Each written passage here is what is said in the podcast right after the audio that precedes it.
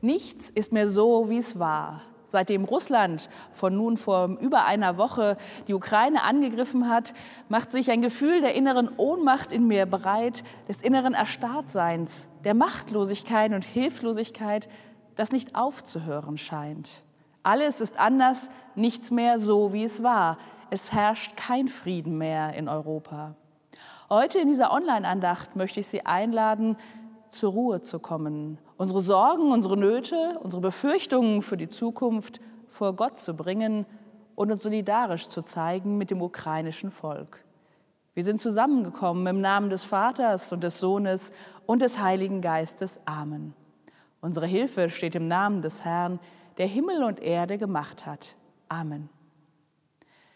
Wir wollen auf alte Worte der Hoffnung und des Vertrauens hören, die in eine moderne Sprache übersetzt wurden.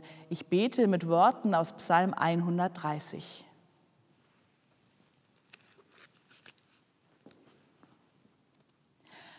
Aus der Tiefe rufe ich zu dir, Herr. Wo bist du, Herr? Sag, wo ist deine Hand? Voll Verzweiflung suche ich einen Halt. Ich schreie zu dir, Herr weil ich nichts höre. Ich friere, Herr, wo ist deine Wärme?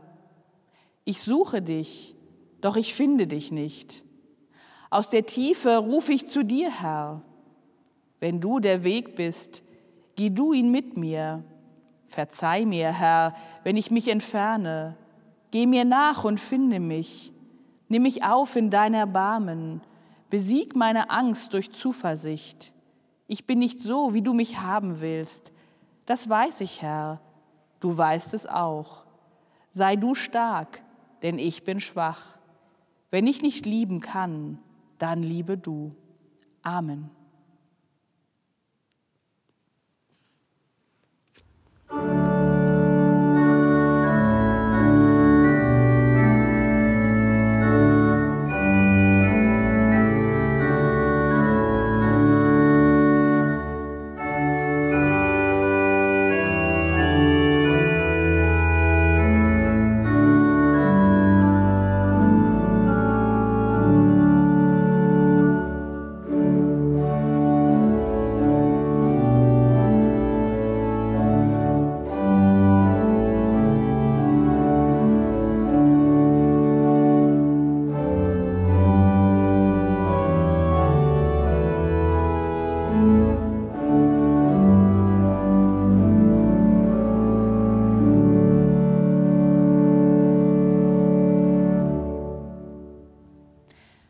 Bei der letzten Online-Andacht, da war es jenseits meiner Vorstellungskräfte, dass bei der nächsten Krieg herrschen könnte. Krieg in Europa, weil Russland die Ukraine angegriffen hat. Und jetzt ist das Realität geworden. Ich gehöre zu der Generation der Menschen, für die Krieg immer etwas sehr Fernes gewesen ist, zu denen, die nach dem Zweiten Weltkrieg geboren wurden. Und jetzt ist er in aller Munde. Die Sorge um das, was kommen mag, wie sich die politische Lage weiterentwickelt und das Mitgefühl und die Sorge um die Menschen in der Ukraine. Und ich stehe hier voll innerer Ohnmacht und Entsetzen und immer noch Fassungslosigkeit und frage mich immer wieder, was hat die Welt falsch gemacht? Warum sind wir so leichtgläubig gewesen? Hätten wir Anzeichen nicht viel eher erkennen müssen, vielleicht eher handeln können? Was hätte es anders sein können und sollen? Und dann frage ich mich, was für eine Aufgabe haben wir als Christinnen und Christen eigentlich in einer solchen Situation? Wir, die wir Nächstenliebe lieben, leben sollen. Die, die wir von Jesus gehört haben, dass wir unsere Feinde lieben sollen. Was heißt das für uns, wenn Krieg herrscht? Ich lese aus der Bergpredigt aus Matthäus aus dem fünften Kapitel von der Feindesliebe. Ihr habt gehört, sagt Jesus, dass gesagt ist, du sollst deinen Nächsten lieben und deinen Feind hassen. Ich aber sage euch, liebt eure Feinde und bittet für die, die euch verfolgen, auf dass ihr Kinder seid eures Vaters im Himmel, denn er lässt seine Sonne aufgehen über Böse und Gute und lässt regnen über Gerechte und Ungerechte. Denn wenn ihr liebt, die euch lieben, was redet ihr für, was werdet ihr für Lohn haben? Tun nicht dasselbe auch die Zöllner? Und wenn ihr nur euren Bruder liebt und zu ihm freundlich seid, was tut ihr Besonderes? Tun nicht dasselbe auch die Heiden? Darum sollt ihr vollkommen sein, wie euer himmlischer Vater vollkommen ist. Wie mögen diese Worte wohl in den Ohren eines Menschen in der Ukraine klingen? Liebt eure Feinde und bittet für die, die euch verfolgen. Das muss sich doch anhören wie Hohn, wie Verspottung. Denn wie soll das möglich sein, jemanden zu lieben, der mit einem Maschinengewehr vor mir steht und mich oder meine Familie erschießen will? Kann ich das? Kann ich so einen Menschen lieben? Angesichts von Krieg, Gewalt und Bedrohung scheinen solche Worte aus der Bergpredigt realitätsferner, ja, so realitätsfern, wie es kaum möglich ist zu sein. Und doch stehen sie hier geschrieben. Aber was, was heißt es? Was sagen uns solche Worte, wenn das Leben nicht rosarot in einer Wolke gepackt ist, sondern eben es um Leben und Tod geht? Auch dann stehen diese Worte hier. Liebt eure Feinde und bittet für die, die euch verfolgen. Aber wer kann das schon? Zumindest dann, wenn es hart auf hart kommt. Und doch finde ich gerade diesen Text von der Feindesliebe, dass es eines der wichtigsten Texte überhaupt im Neuen Testament ist. Denn hier wird eine Vision geschildert, die ich nicht aufgeben möchte, auch wenn ich weiß, dass die Realität eine andere ist. Denn der Text ist auch zugleich sehr ehrlich. Denn er, Gott, lässt seine Sonne aufgehen über Böse und Gute und lässt regnen über Gerechte und Ungerechte. Ja, diese Welt ist so. Es gibt sie, die Guten und die Bösen, die Gerechten und Ungerechten, auch wenn das sehr vereinfacht gesprochen ist. Hier wird die Realität benannt. Und doch wird daneben diese Vision gesetzt, wie man damit umgehen kann. Liebt eure Feinde und bittet für die, die für euch verfolgen. Das heißt, es gibt eine Vision von diesem Leben, die anders ist als das, was wir erleben und als das, was wir in einem Moment der Bedrohung tun möchten oder tun wollen. Und doch, auch wenn sie so realitätsfern erscheint, möchte ich diese Vision nicht aufgeben. Denn ich finde, dass dieser Vers aus dem Matthäusevangelium die beste Gewaltprävention ist, die es gibt. Wenn ich das von klein auf erlerne, meinen Nächsten zu lieben, zu verzeihen und zu vergeben, auch wenn der andere mir etwas Böses tut, dann ist es fast unmöglich, zu einem Putin zu werden. Von daher ist dieser Text in der Tat eine der besten Gewaltpräventionen, die es geben kann. Doch was, wenn man nicht so aufwächst, wenn da etwas anderes ist, das, warum auch immer, mich zu einem Menschen macht, der, für den Menschenleben nichts zählen, der andere umbringt, um an Macht zu gewinnen, Einfluss, Land zu erweitern.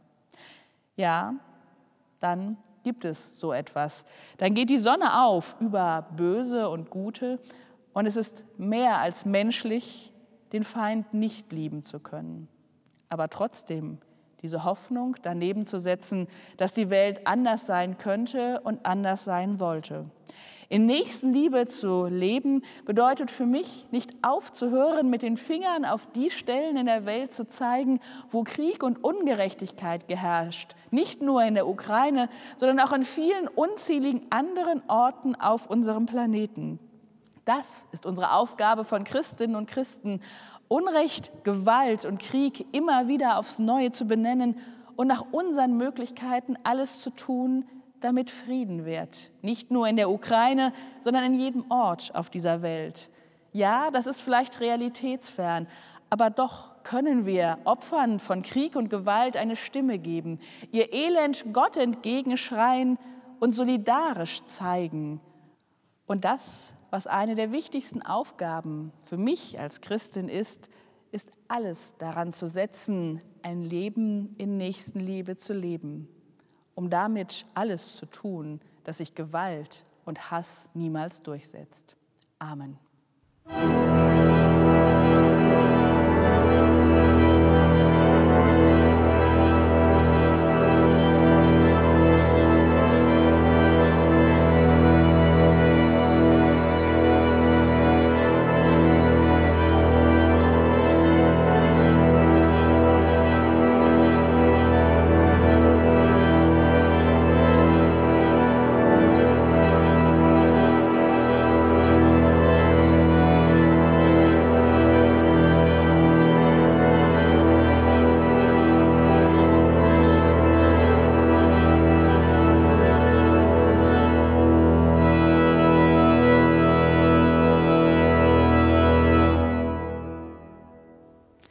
Lassen Sie uns mit und füreinander beten. Aus der Tiefe rufe ich zu dir, Herr, höre mein Flehen. Ich entzünde ein Licht.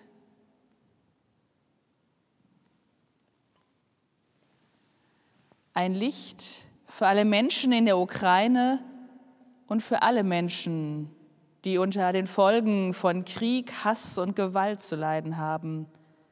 Höre das Flehen, Gott, und nimm dich dem Leid an.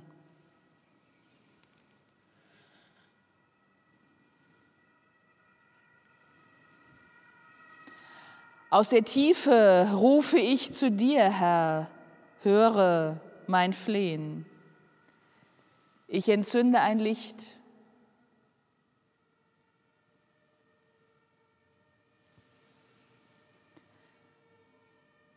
ein Licht für alle Soldaten dieser Welt. Lass ihre Herzen nicht verhärtet werden und schenke ihnen Momente des Mitgefühls, der Menschlichkeit.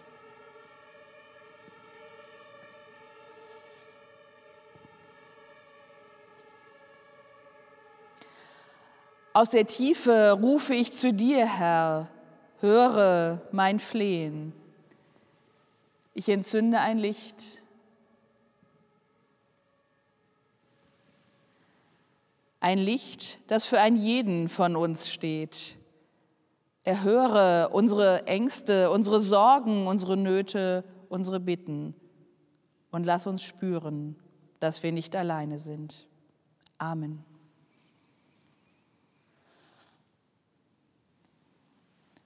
Und alles, was sich sonst in unseren Herzen bewegt, legen wir nun in die Worte, die Jesus Christus zu beten uns gelehrt hat. Vater unser im Himmel, geheiligt werde dein Name, dein Reich komme, dein Wille geschehe, wie im Himmel, so auf Erden. Unser tägliches Brot gib uns heute und vergib uns unsere Schuld, wie auch wir vergeben unseren Schuldigern. Und führe uns nicht in Versuchung, sondern erlöse uns von dem Bösen. Denn dein ist das Reich und die Kraft und die Herrlichkeit in Ewigkeit. Amen. Der Segen Gottes gehe mit euch heute und an allen Tagen. Gott segne dich und behüte dich. Gott lasse sein Angesicht leuchten über dir und sei dir gnädig. Gott erhebe sein Angesicht auf dich und schenke dir Frieden. Amen.